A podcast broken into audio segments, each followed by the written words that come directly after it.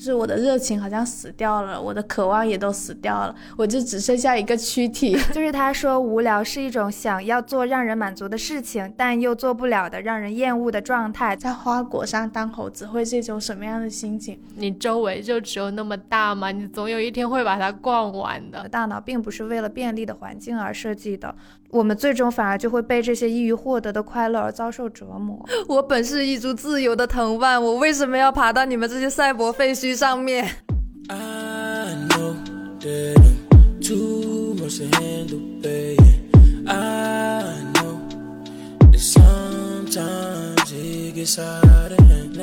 大家好，欢迎来到不把天聊死，这里是青年媒体我要我群力旗下的播客，我是仙草。Hello Hello，我是兔人，我是温迪。今天我们想要来聊的话题呢，是跟一种无聊的情绪有关的。就是我不知道大家最近会不会有出现这种频繁的感觉到，天呐，生活真的好无聊啊的情绪。就是对我自己来说，我会在那种刷小红书或者微博的时候，就是感觉自己变成了一个机器，然后就是你那些信息就是一屏一屏的刷过去，但其实他们根本就没有进入你的脑子里面。就是我最近就是产生那种天呐，连玩手机都变得这么无聊的那种情绪，所以我就在想说，我们是不是可以来聊一下，就是有什么样的事情可以来打破这种无聊的情绪呢？我最近不是我一直在那个城市生活，我都觉得很无聊。然后我最近有一个很强烈的感受是，我觉得 city life 就像在坐牢。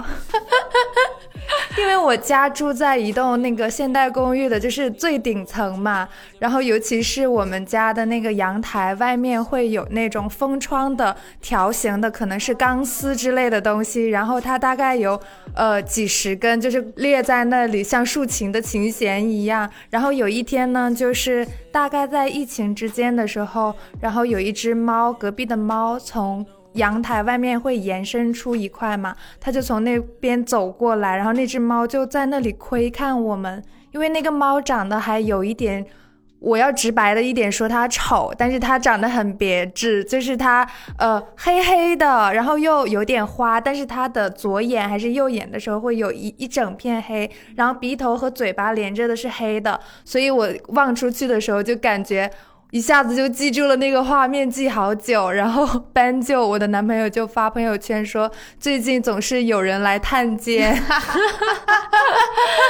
嗯，可能是从那个时候，我就我就觉得我的生活好像有点像监狱一样。然后待着久了，就觉得真的，我的天呐，我每好像最近每个周周末都在感慨。那你是不是只有离开这个公寓，才会有不再坐牢的感觉？还是必须要去乡野？才会有解放的感觉，那也太难了。之所以有这种坐牢感，是因为最近几个礼拜，就是一两个礼拜，男朋友都很忙嘛，所以我就没有办法出门。最近两个周末都是呆坐在枯坐在沙发上，窝在那个呃沙发的右边那一角，那个坐垫已经被我坐塌了，就我整个人是把我们沙发就是斜着坐了一个坑的。就我那个时候是不太知道在家还能够探索什么乐趣的，因为有的时候我就是不想刷手机，不想看电视，所以那一段时间就会觉得哇，很难受啊，太难受了。其实我觉得我还是一个蛮容易感到无聊的人，而且我感到无聊的情况一般都是，就是我有太多的事情要做的时候。天呐，我好 羡慕！就是我有，因为我躺在沙发上什么都不做，是因为我有太多的事情要做。就这种情况，我感觉我的无聊一般是伴随着焦虑而产生的，就是我有很多事情要去做，但是我一件都不想做，这不是拖延症吗？但是就。是在那个情况中间的时候，就其实也不算是拖延，就他可能还没有到 deadline 的时候，还没有那么紧急。对，但是我心里告诉我，我是。如果我想要自己忙起来的话，我是有很多很多很多事情是可以去做的，但是我偏偏就是对很多事情就什么也不想做，就有点像温迪刚刚说的那种状态，就是我也不想工作，我也不想玩手机，我也不想出去，整个人就呆滞了。对对对，哎，我我的也是这样子，因为我周末的时候还写了一段话，就是我说，就是有的时候你会发现脑子里面就是一句想做点什么的事情都没有冒出来，甚至。像我这种很喜欢吃东西的人，是连那个好想吃点什么都想不出来，那个什么会是什么的人，然后整个人就会觉得啊，就是我的热情好像死掉了，我的渴望也都死掉了，我就只剩下一个躯体。我感觉无聊是有点像那种丧失了对欲望的欲望。对对对对对，我之前有一阵子，就是我觉得我低限度的话，我至少是会冒出来一个说啊，我最近好想去吃什么的这种欲望的。然后当我有这种欲望的时候，我可能就会觉得啊，我是有期待的，就是至少我这一段时间里面，我是有一个我要去满足自己的愿望要去实现的。但是呢，也会出现那种很长一段时间，然后你就发现什么愿望都没有，那种无聊对我来说就是也是一种动力的。失去就是你好像所有的感官都已经关闭掉了，就是你的好像是西瓜说的吧，他的五感就是你的，就是你他他在做那个你的五感可以感受到春天的样子。然后我觉得在无聊的时候，就是我的五感都是关闭的，他们感知不到任何外界的东西。那这样听起来，我们三个的无聊情绪是不是很相似？我觉得就是无聊本身就挺相似，因为它有一个共同的本质。我有去搜索一下，我觉得还挺好玩的。就是无聊的本质其实是我们大脑的两种功能在打架。我去查资料的时候，就查到一位纽约大学的教授，他在做一个无聊相关的研究的时候，他给他下了一个定义，就是他说无聊是一种想要做让人满足的事情，但又做不了的让人厌恶的状态，就我们刚才所说的嘛。对哦。然后呢，这个状态会激活我们大脑中掌管负面情绪的部分，也就是杏仁体，同时还有理智和决策的部分，就是前额叶皮质的活动。然后这两部分一起作用。你不觉得很好玩吗？就是我又负面，但是我又很理智，我又一个很很很想发泄情绪，我的那个情感波动很大，但是另一方面，我的理智和决策部分又在生发作用。这时候就是我的理智就可能想着我为什么要去无聊，我为什么不能做，我就去悔恨嘛。反过来去拎它，然后我就会担忧，我说就可能觉得我们在浪费时间，以至于我们产生愧疚感。然后我们就开始担忧未来呀，然后以及悔恨过去呀。我就觉得这个打架的状态，我就突然理解了无聊是这么产生的。我觉得就很像那种，就是我坐在沙发上的时候，然后我是没有办法忍受自己是一个没有欲望的人，然后你在这种情况下，你就会产生一种。我怎么可以一点欲望都没有的那种？你会自我谴责，对，然后你就会分析到底最近发生了什么事情，为什么我会变成这样子？然后在这种分析里面，你会不会感觉人生好没有意义，就是很无聊的状态会一直持续下去的感觉？但是我有的时候其实就是会在像小鱼刚刚说的那种反思的过程中，慢慢的在想，会不会是我感到无聊，其实是一种错觉，只是因为我变得没那么有耐心了，然后。就是我感知到开心的那个阈值就是被提高了，因为就是不停的去做一些比较就是有刺激性的行为嘛，比如有时候我家因为离地铁站很远嘛，然后那一段就是我需要走回去大概一公里多吧，然后其实以前我还蛮喜欢这种就是。短距离的走路的那种感觉，但是好像现在就变得就是我必须要戴上耳机，或者就必须要随时跟我的朋友汇报我现在啊看到了什么，我在发生了什么，我才不会感觉到就是这一段路实在是太长太长了，而且。就是我有观察，就是通过我走到家里面的那一段时间，我是从哪一个点开始感到厌倦，就觉得好到此为止了，我真的不想再走了。我觉得我家应该就搬到这里来的那种感觉。然后后来时间长到就是让我对象也，他甚至已经摸清了我的规律，他就走到说：“今天是不是你觉得就可以到这里了？我们要不要搬到这里来打车？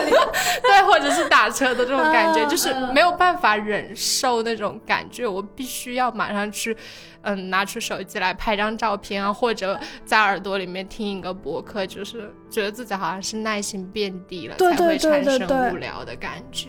哎，我突然想到，就是我们公司不是离地铁站那一段距离很长吗？对啊。然后我就发现，就是大家要去坐地铁的时候，经常都是要。要么就是要找一个人结伴而行的，然后要么就是你在进入那个地铁闸口，或者是你在走出公司门口的时候，你一定要快速的找到一个可以听的播客，不然你就会发现这段路非常的难熬。但是我想到我以前从就是我上高中的时候从学校回家，就是那一段路可能也是这么长的，而且那时候可能也没有耳机啊、播客这些东西，但是不知道为什么那时候就是你每一次。走那么长的路，你都不会感觉到无聊的情绪。我其实很享受一个人走路的。是的，我我也记得，就是我们上高中的时候，那个时候明明可以坐公交回家，但是就很喜欢走路回家。然后每天换不同的路线，然后在不同的路线上选择。我今天要去吃这家的炸鸡排，然后今天要从这个公园穿过去，然后明天要从那个学校穿过去。就小的时候感觉。可能因为我们没有那么多选择，反而就是更加的能够和这种无聊相处的过程。而且我们会自己冒出很多选择，然后你也会尊重那种选择和欲望的冒出来嘛。但是现在我会更多的感觉到说，就当我的大脑给我下一个指令说要不你去做点什么的时候，然后我的大脑就会出现另一个声音来反驳他说，哎，这个选择不怎么样啊，或者做这个选择太麻烦了，或者是这个选择就是你要那你会获得什么呢？就是我感觉会有不同的声音，就像温迪刚刚说的那种两个声音的打架的感觉。稍微的拆解了一下 无聊的情绪之后，那你们觉得就是自己做了什么东西来打破这种无聊的时候是有一些用的，就是是有一些起效了的。我其实上个礼拜有做一件事情，我向无聊缴械投降了。我发现就是我上个礼拜呃周末的时候我在家，有一天我起来，因为我知道我们今天是不会出门的。然后我刚开始是在那个沙发上非常萎靡的，后来我做了一件事情，就是可能无聊的时候就该做无聊的事情吧。我从我们家搬了一块砖，那块砖呢其实是一个挖宝，就是考古挖掘的那种玩具，是小蓝。就它里面，它有这样一个设计的一个产品，然后呢，我就呃把它套了一个垃圾袋，把它放进去，然后用那个工具开始开凿。开凿的时候呢，我就觉得这个事情是一件很枯燥的事情嘛。但是呢，我那个时候又只能，我又不能停下我手头的工作，所以我就去听播客，我就听了一期不把天聊死，然后一期竹子的那个喷嚏，这个整个过程持续了三个半小时，四个小时，就是我下午起床之后。就干这个事儿了，然后干到什么情况呢？就是要知道我们家一共有一套这个玩具，但是第一个我挖了接近一年，因为是断断续续跟男朋友一起挖的。然后我发现第二个玩具就是这个，我只挖了三个半小时、四个小时就把它挖出来了。然后这期间就是我发现我要一直攥着那一个挖掘工具，一直向下使力嘛。后来我就发现我的手心。像猫猫肉垫的部分，我一直这样抠着它，然后已经把这个中间就是抠到有点脱皮，然后第二天是肿胀的状态。但是那一天，我觉得我好开心，因为我不只是听了播客，因为听了播客，它对于我而言就是进入了我的脑子，它并没有在对外部世界产生什么样的改变。但是挖掘那个玩具的那个过程，它让我知道，让我很。有点满足，就是我花了我人生中三个半小时、四个小时的时间，真的在一点一点的改变了一个物体。嗯，这个事情就让我发现，我原来在极度这么无聊、这么空虚的一个不知道怎么处理的时间里面，我去做一个令自己不太舒服的事情，这个事情就让我觉得我有得到充实。我其实好奇，就是让你就是。开始去做这个事情的那个动机吗？对，动机是什么？因为我像我刚才说，你大脑会给你提供这个选择嘛，就会说，哎，要不你今天就一边听播客一边挖那个，就是就是敲那个挖掘吧。但但是呢，我觉得就是当你的大脑向你发出这个指令，然后到你实际去做的时候，其实中间还有一个非常困难的过程的。那那天你为什么突然就愿意去做了？动机就是我要破罐子破摔了哦，所以他哪怕灵光一现，我真的做了这个让自己不太舒服的决定，但是后来我在去了解无聊的时候，我就发现这个行为、这个动作其实是有一点就是科学依据的，你知道吗？怎么说？就是我们那个我们的快乐感觉跟我们大脑、我们身体分泌的多巴胺有关。每个人都会有一个多巴胺基准线的，然后我们其实那个基准线它不是一直不变，是我们人的生活永远都在。一个曲线的，就是我今天的心情是可能在那个基准线附近，但是当我做成了一件事情，比如我录完了一期播客，我的多巴胺，对，它会上升，它上升之后，它不会一直上升嘛，它其实还会掉下来。然后科学研究发现，它不会掉到那个基准线附近，它是会往下掉的，比基准线还低吗？还低，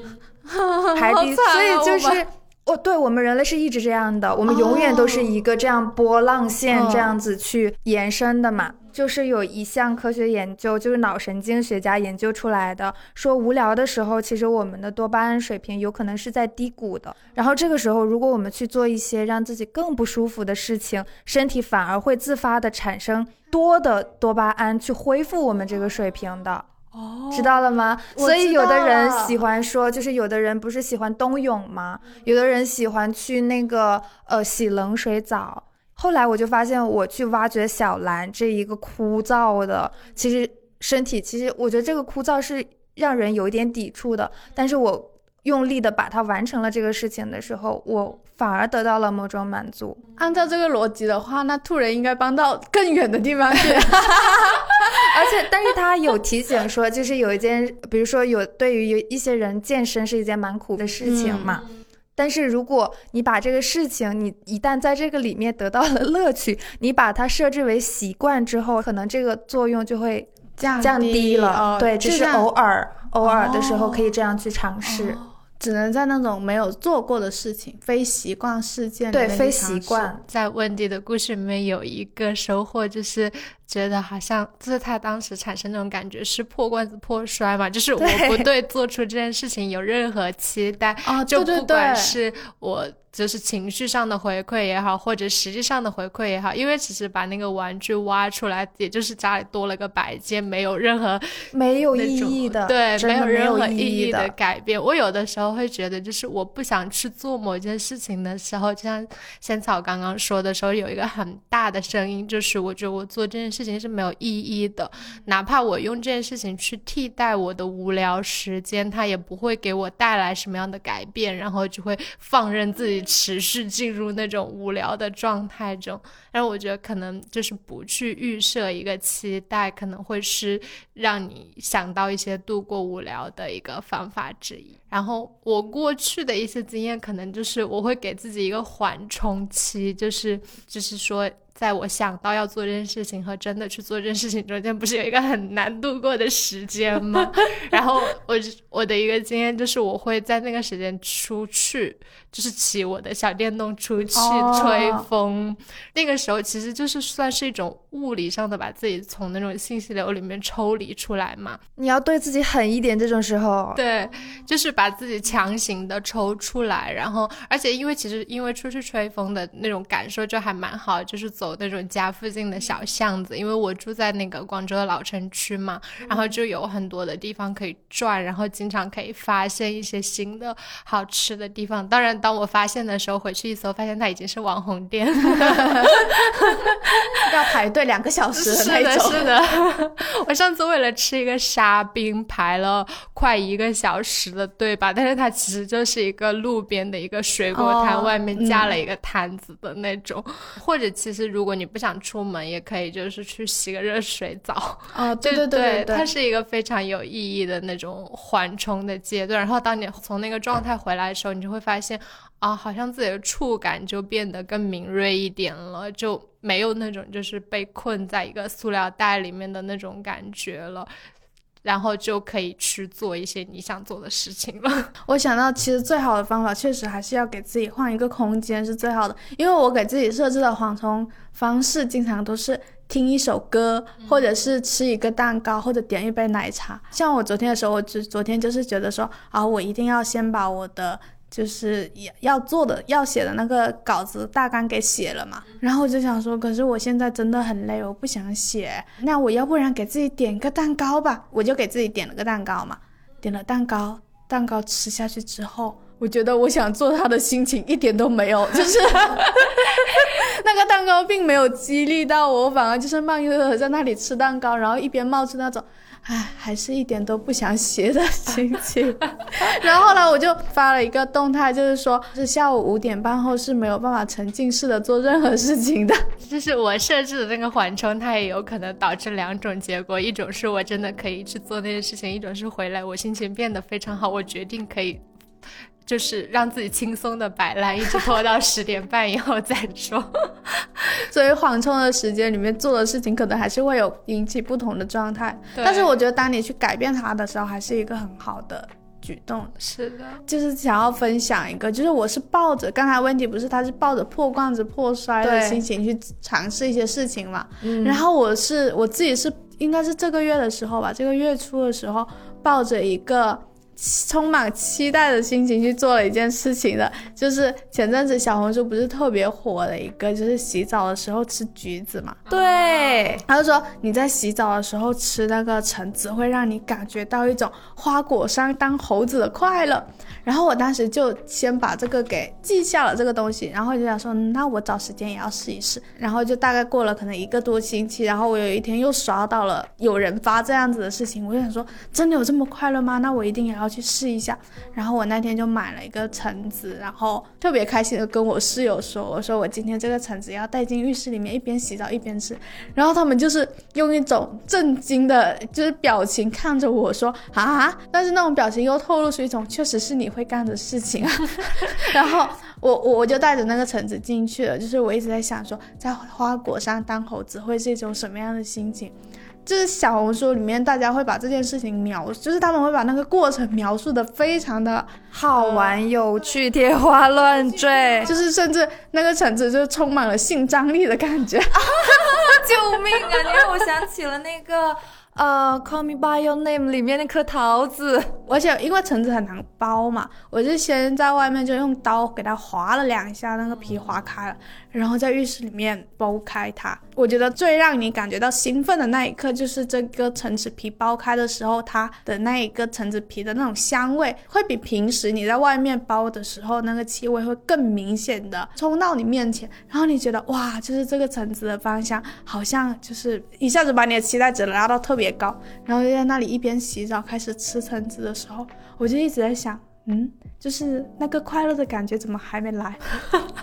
就是直到我吃完了一整个橙子的时候，我有一种。有一点点空虚和失落的感觉，我觉得是因为我的洗澡水不够热吗？还是这个浴室里面的温度不够高？就是我没有办法感受到他们说的那种感觉。但是呢，我又在想，我要怎么样把我的反馈告诉给我的朋友们呢？脑子里面突然冒出了一个想法，就是我应该要把这件事情描绘的非常的夸张和天花乱坠的去跟我的朋友说，并且鼓励我所有的朋友都要去浴室里面吃一下橙子，试一下。就是我想。要把我在里面获得的那种感受夸张化的去跟我的朋友描述，并且去鼓励他们这样做的一个动机，就是我发现，就是虽然他没有那种很快乐的感觉，但是它是让你感觉到很新奇的，就是从来没有人会在浴室里面吃橙子啊，而且你以前会觉得这件事情非常的不可思议，就是你怎么会在厕所里面吃东西呢？但是当你真真的去做这件事情的时候，它带来的体验已经不是那个最重要的东西了。就它有没有真的让你变成花果山的猴子，其实已经没有那么重要了。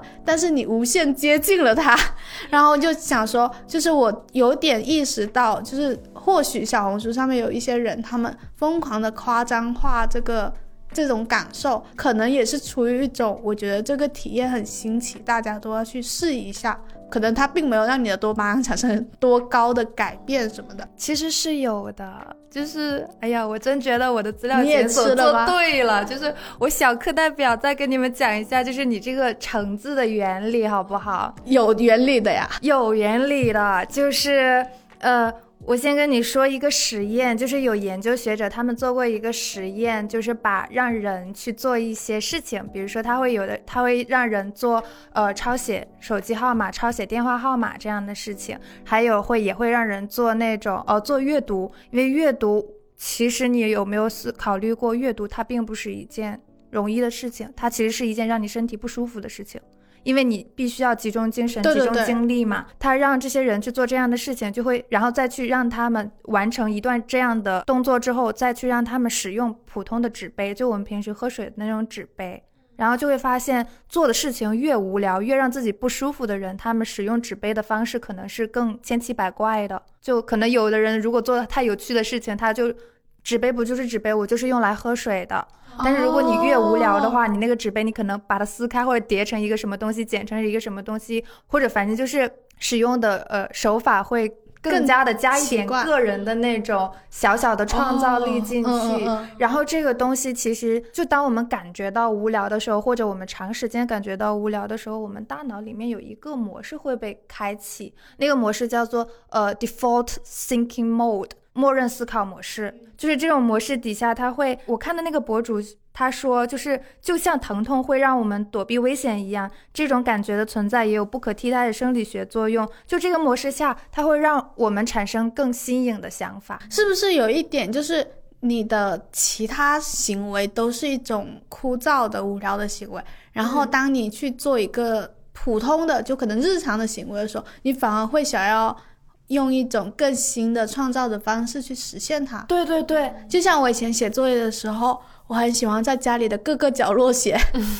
所以你会不会在那种就是洗澡的时候，老是迸发一些其他的想法，然后会。写文章或者怎么着的，会把那个小灵感碎片或者想到什么画面，洗完澡的时候再记到手机上，哦，我突然发现，我每次洗澡的时候是最脑子活活跃的时候对对对，而且是洗澡对我来说是一个不无聊的行为，就是我是很享受洗澡这个时间，但是我很讨厌叠衣服或者晾衣服的行为。叠衣服或者晾衣服这样的行为，在我这里就是一个顶级无聊的行为，但是洗澡好像就是一个非常开心和享受的过程，所以是跟大脑的。对它的认知有关吗？或者大脑的活跃活跃程度有关？就是我在晾衣服或者叠衣服的时候，我的大脑的活跃程度和创造程度是低下的。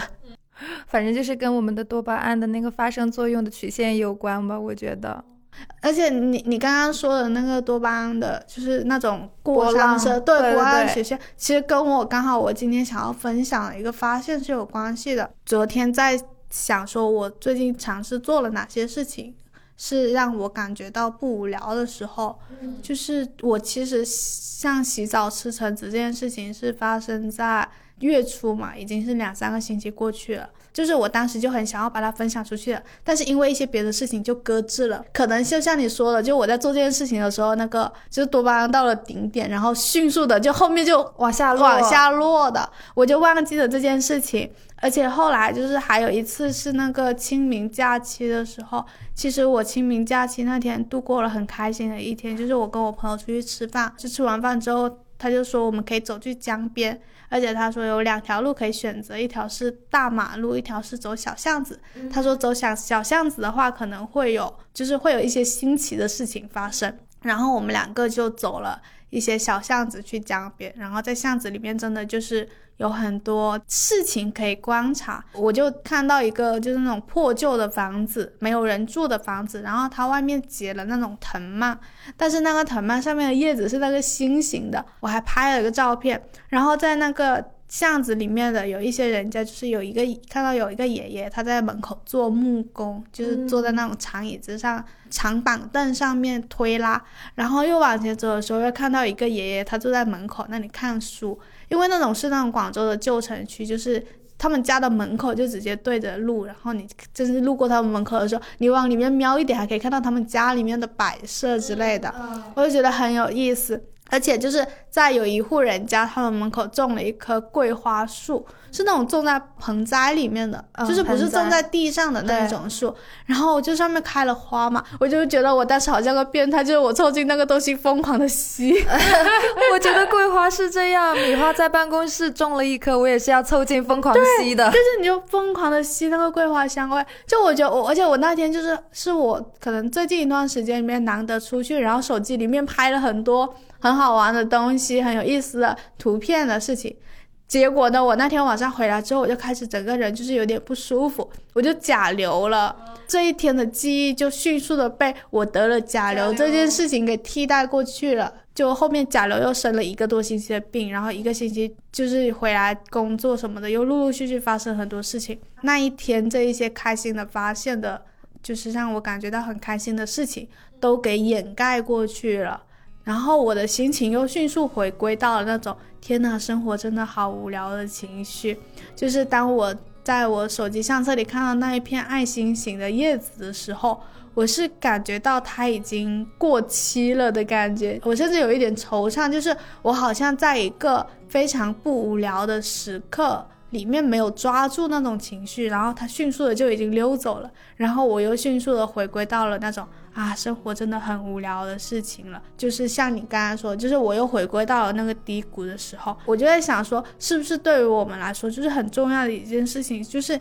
好像不是说你一定要每时每刻的都去打破那种无聊，或者让自己感受到不无聊，而是你怎么样可以记住那一个快乐的顶端更久一点，然后你可以持续的感觉到生活的乐趣。就我昨天想到这个的时候，我就挺感慨的，就是哦，原来我的生活是以这种。波浪线的方式进行着的。我对小鱼说的这个有聊非常容易过它的有效期，这些事情还蛮有感慨的。就是因为我也是那种很喜欢逛小巷子的人嘛，但是就是那个小巷子带给我的快乐，真的只能持续一到两次。到了第三次，我就会，我今天不要再去那儿了，我要去新的地方。但是你周围就只有那么大嘛，你总有一天会把它逛完的。然后它就会让你好完蛋，今天想不到一个目的地了，没有办法出门。了，就是我甚至没有办法，就是去产生我要去做这个缓冲期的那个欲望了，只是那些东西它飞快的就过去了嘛。但是因为你刚说拍照嘛，就让我想起我以前在武汉的时候，那时候也是住在一个老城区，然后我有一段时间是没有工作嘛，那生活就是肉眼可见的非常非常的无聊了。但是我那个时候呢，就。现在可能回想起来，我觉得还是能够保留下来很多有聊的记忆。就那个时候，我们家附近有一个菜市场，然后从那个一个小巷子走过去的时候呢，就可以看到一家那个快餐店吧，但是它是那种非常。平价的那种，就是它甚至没有一个坐的地方，然后它那个房屋的建筑也是那种就是三角形的，很奇怪。然后里面就是你也是可以看到里面那个房间摆设的样子，而且因为是三角形，它的进深很浅，就所有都可以看清，可以看清楚他们的床只是那个几个砖头架在一块木板上面。但是那个老板娘呢，就是非常非常漂亮，就她真的很漂亮。但是她就是看起来就是不太开心的那种样子，就是我就。每次路过的时候，我就很想跟他打招呼，然后我很想知道他为什么那么漂亮，但是又那么不开心。然后，而且他的口音听起来不像是本地人，听起来像是北方那边的口音。俺们北方的。对对对对对对，就跟温迪声音还挺像的。然后发型跟温迪也很像，颜色呢？北方统一模子是吧？因为我又没有事情做嘛，然后后来我回家，有一天我买完菜回。回家之后就看到她和一个婆婆在聊天，然后那个婆婆呢就很典型的是武汉的那种本地的婆婆，就是有一点微胖，然后烫那种大红的卷发的那一种。但是她那天穿了一件很漂亮的衣服，就那种玫红色的，很鲜艳，然后有很多卷曲的那种。形状藤蔓那样的形状，然后我当时觉得，就是他们在聊天那一幕非常的有戏剧感，然后我就回去自己在日记本上写了一个故事。就写完那个故事之后，我后来每就我发现我好像就是打破了，就是重复看到一件事情就会感觉到无聊的那种状态。就是我每次再见到他们的时候，我就会觉得，虽然我不认识他，他也不认识我，但是就是会有那种连接的那种感觉，然后就。就是这种，就是把你看到那种很开心也很有趣的事情，你重新对它有那种重构的想法之后，感觉就可以打破这种无聊的状态。天，上周的时候不是下雨吗？我不是给你发那张照片，就是我们办公室外面很多很多乌云嘛，然后我在那个武汉的朋友，他们那边是晴天，我又跟他们说我们这边黑天黑的好厉害，然后发了一张乌云的照片，然后我朋友就说那个乌云看起来好像一件 bra，就它是那种，是因为它中间有个呃有个曲线凹下去的，对，然后当时就会觉得那个事情很有意思，然后它就不会再是一片普通的云停在你的相册里面，你会想起来跟它相关的其他的记忆的那种感觉，人类又去给它做人类擅长的事情赋予意义。是的，就是你运用了你的想象，所以说有想象力的人，他们是不会经常感觉到无聊的。可能当你感觉到无聊的时候，也是你的想象力睡着了的时候嘛。就是你有想象、有好奇，你对一个事情，你有一个想要去，就是有点像是你看到的那个事情，它不是一个平面的，它像一个洞穴。然后你拥有一种我想要去一探究竟的好奇，或者是你我会我就算是站在门口，我对这个洞穴有无限的遐想的时候，你在那个遐想的过程中，你一定不会觉得很无聊的，你反而你会觉得啊，生活真是太有趣了，就是一个这么。就是漂亮的老板娘都会让我，就是让我感觉到生活很有意思。因为我觉得我们是这种能力，可能也是偶尔就会消失的那一个时候。你们所说的这些是现实生活里面的嘛？我最近生活上有一个改变，我有点想讲，就是是 about 线上的，就是我脑子里面最近一直在循环播放一个片段是微博。我觉得微博这个社区，它很像一个赛博废墟。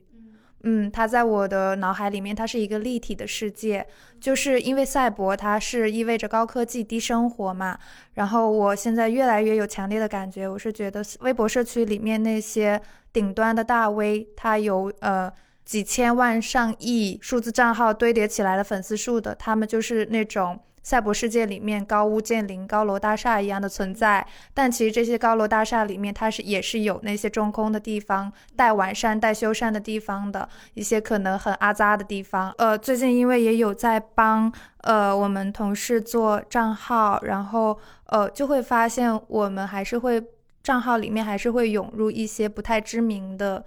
就是也不太无法分辨它是数字还是人类。我不知道，就是也有一些看起来非常的数字蛆虫一样的，没有任何动态，数字数字蠕虫、数字蝼蚁一样的存在，我就觉得它真的完整的构成了一个赛博废墟一样的世界。然后我还留意到，就是我们的微博热搜榜本来并没有那么多的。是不是他以前可能只有一个热搜榜，然后后面又出现了什么同城榜，又出现了什么文娱榜，什么要闻榜，什么我的榜。以前我会呃还蛮习惯于去看那个热搜榜的，因为它可能只有呃几十条，后来变成五十条的那个词条。就是最近因为我这个画面一直有提醒着我，就是我在点击那个搜索榜的时候，感觉到了由衷的厌恶。就是我发现它，我的动作它变成了一个条件反射。我有时候并不想去点开它，但我的手指已经去点开它了。就我最近有发现之后，我就开始下意识的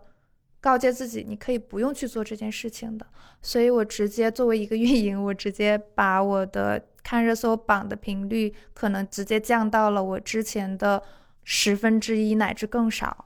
嗯。不做这件事情，反而让我觉得没有那么多的惆怅情绪了，没有那么多的无聊情绪。因为我们的大脑就是有有研究就发现，我们的大脑并不是为了便利的环境而设计的，我们最终反而就会被这些易于获得的快乐而遭受折磨。这些我们生活中，其实你们说大家的无聊情绪，明明小时候那么好像可以干的事情那么多，为什么到了我们长大之后，在 City Life 里面？会觉得无聊，其实因为我们能够获得快乐、获得多巴胺，就是让它上升的方式真的太多了呀！而且这不是你们的问题，这不是我们的问题，太简单了。我们听播客，我们嗯看微博，微博里面又有大千世界，对吧？就是这些没有对外界的世界构成任何改变的字体的行为已经太多，太方便的就去做了，所以我们会经常为数字世界所累。嗯，经常会有一种就是不被允许无聊的那种感觉。是呀，是呀，这就是现代生活的一种。就像我们现在在讨论的，也是一种，就是我怎么样可以让自己从那种无聊情绪脱离出来的感觉。是因为我我觉得是因为在那种无聊里面，我会感觉到不安。是，就是我我自己就会这样子，我会感觉在那种无聊里面，我。是不是我这个人出现了什么问题呢？还是我最近的生活发生了什么一些我自己没有察觉到的，就是碎裂的部分？是不是？就是你会有对自己的生活是有这种不安感的。然后像包括刚刚 Wendy 说的微博热搜那个，其实我已经。将近一年多的时间，就我以前也是一个经常看微博热搜的人，因为总要想知道这个世界在发生什么，对，但是怕自己落伍。就是我后来会发现，我每天点进去的这个动作，让我感更加感觉到了这个世界很无聊。对，就是我经常会看完热搜之后出来又说，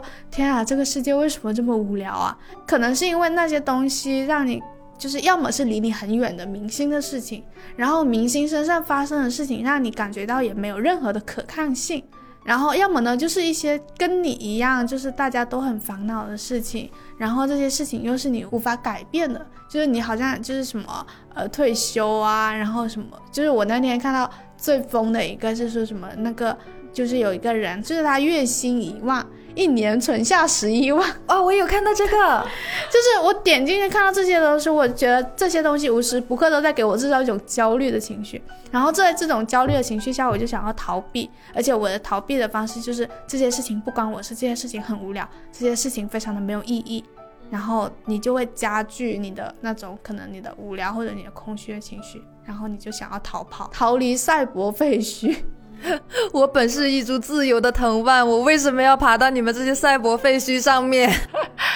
我觉得我跟仙草的感受就是前半部分很相似，然后后半部分因为可能因为不同的思考方式出现了一点差别。就是我是属于那种就是无聊的时候会感觉就自己像是那种闷在那种塑料袋里面嘛，然后你只有几个小的那种气孔可以去呼吸，但是你透过那个塑料袋又是透明的，你可以看到每个外面每个人好像都在过他们五彩斑斓的生活，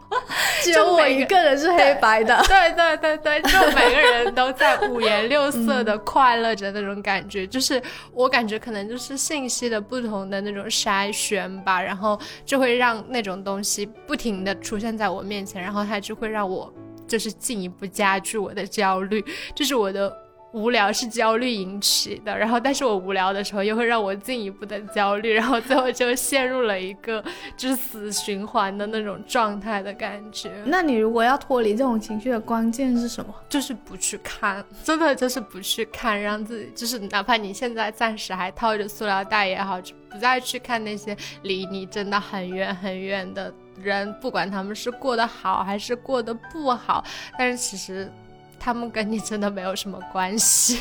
我觉得我会想象他们的生活其实也有很黑白的部分，只不过是他们会当他们发布到网上的时候，一定会加上一层彩色的滤镜的。我觉得我至今没有办法找到能够完全抵御无聊的方式，我觉得没有人能够做到。对对对对，查资料的时候就发现，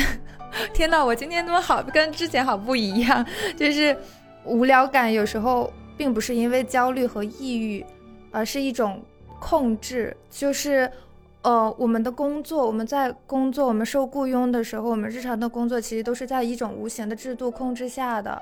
然后我们在刷呃社交 APP 呀，然后听东西、听播客，其实我们也是无形中，我觉得我们要承认这种生活中各个地方都在存在的控制与被控制，包括我们所看到的信息流，他们的确是被筛选、被加工。因为我也了解大家的，就是各个呃社交软件，他们的工作机制是什么？他们就是要去遴选信息，然后把它摆到大家面前，构建一个他们社区的内容和文化风格的嘛。呃，就是就是哦，它有一个词叫缺乏自治权，就是我们在这样的控制与被控制的状态里面，如果加一点。就自主的东西，它其实是很小的。就是比如说，我最近看到一个博主，他就他是一个健身博主来的，但他平常也会拍视频。他自己就是当他把他的这种工作拍摄习以为常之后，所有人都会感觉到无聊。他对抗这种，他会去拿取、去抓取一点自治权，就是避免自己受到习惯的那种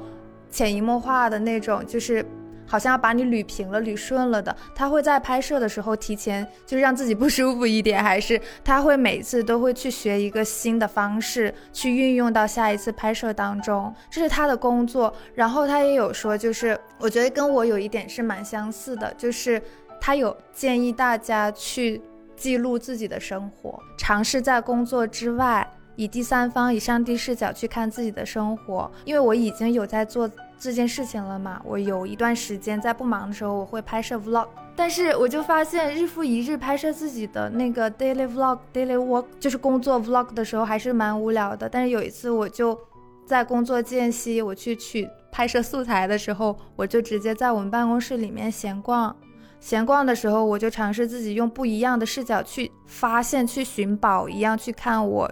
平时已经忽略掉的环境，比如说我走过走廊，走到我们客厅里面，我去看那些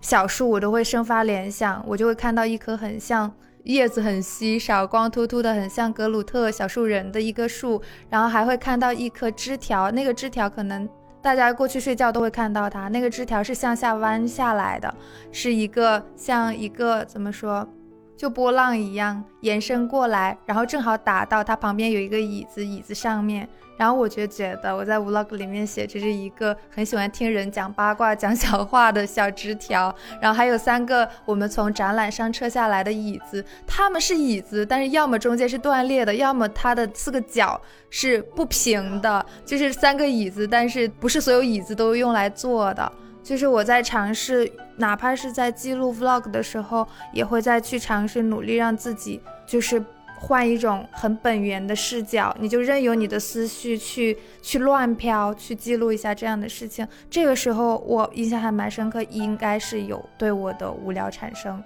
改变的，关闭了你的默认思考模式，就是你重新调整了你的思考模式。对，这样也许会能让我们找到生活里面的新奇感嘛。其实我有一个感觉，就是无聊这些事情，就就人还蛮难搞的，就无聊真的很无孔不入的那种感觉。就是当你对你的生活失去了掌控，就像刚刚文迪说的，没有办法去控制它了，然后你也会觉得很无聊，因为你不知道你该做什么，你能做什么。但是当你就是你的生活你控制的很好，你也被控制的很好的时候，你还是会觉得无聊，因为每天都在做重复的事情。是这样，就是很自然的事情。好好多。多事啊，就是 事真多，就是忙的时候也不行，无聊的时候也不行。而且我刚才要听你说那个博主的时候，其实我感觉到有一点可悲，就是。就像，因为我们平时在做的也是一种对外输出的一个工作嘛，就是在这些时候，你不仅要让自己感觉到不无聊，你就是你同时你还要希望你的听众、你的受众，他们在观看或者倾听你的东西的时候，他们不能感到无聊，就是你就会感觉你整个人就是被这种东西绑定住了。你如果你如果想要让你的听众不感到无聊的话，那你就要让自己变得很有聊，然后呢，你就要开始陷入那种我要怎么样让自己变得更有趣的那种方式，在。准备就是今天可以跟大家分享的内容的时候，就会一直想说，我一定要分享一些可以让大家听完之后不会觉得无聊的东西。没办法的，这个呀，这个东西我们改变不了的。我觉得，我也觉得就是挺伤感的，就是觉得人活得好。好辛苦啊！就是连 就是我们要学很多很多种方法，可能我们今天在这个节目里面提供了一些我们自己的方法，然后可能明天你听众会在别的平台上面刷到一些方法，然后他会堆积很多很多种方法，然后让自己的生活变得。不无聊，但是赛博废墟加一，这让我想起，就是我也是准备这个话题的时候，我就去搜到底要怎样才能让自己的生活变得不无聊，然后我就发现我很早以前就收藏过一个方法，就是把他提供的方法是把你最就是曾经让你感觉到开心的事情都就是写在一个清单上面。啊，我在这里，我拿了我的小本儿，对，然后再就是你下。次感到无聊的时候，你就一条一条、一条一条的去筛选，就是你总能找到能够让你开心起来的方式。当时我觉得啊，应该很有用吧，然后我就把它收藏起来了。然后后来我就懒得去做那个事情。